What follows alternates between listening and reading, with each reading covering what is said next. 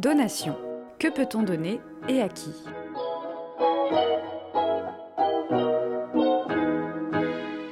Donner, c'est transmettre de son vivant à une tierce personne la propriété d'un bien que l'on possède. La donation est un acte sérieux, car sauf exception rare, elle est définitive. Elle peut porter sur des biens immobiliers et mobiliers, meubles, bijoux, tableaux par exemple.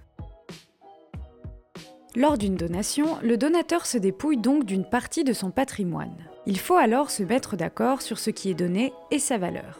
Afin que le donateur soit parfaitement informé des conséquences de son geste, la donation nécessite la rédaction d'un acte sous la forme notariée. Toute donation doit respecter la présence d'héritiers réservataires. En effet, la loi réserve à certains membres de la famille une partie du patrimoine dont ils ne peuvent être privés. Les descendants, en particulier les enfants, ne peuvent jamais être totalement exclus d'une succession.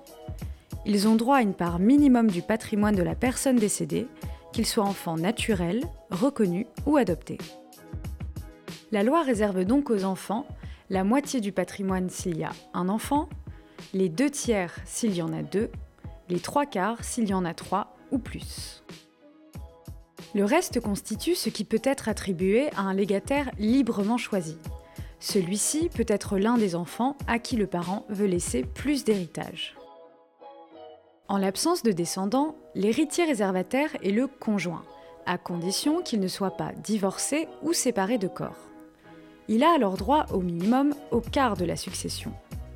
Cependant, la part de l'héritage réservée au conjoint peut varier selon le contrat de mariage ou un accord préalable. Par exemple, les époux peuvent demander à leur notaire de mettre en place la donation au dernier vivant. Cet acte notarié permet aux époux d'augmenter la part d'héritage respective en cas de décès de l'un d'entre eux. En l'absence d'héritier réservataire, la personne peut décider d'attribuer tout son patrimoine à un ou plusieurs autres bénéficiaires.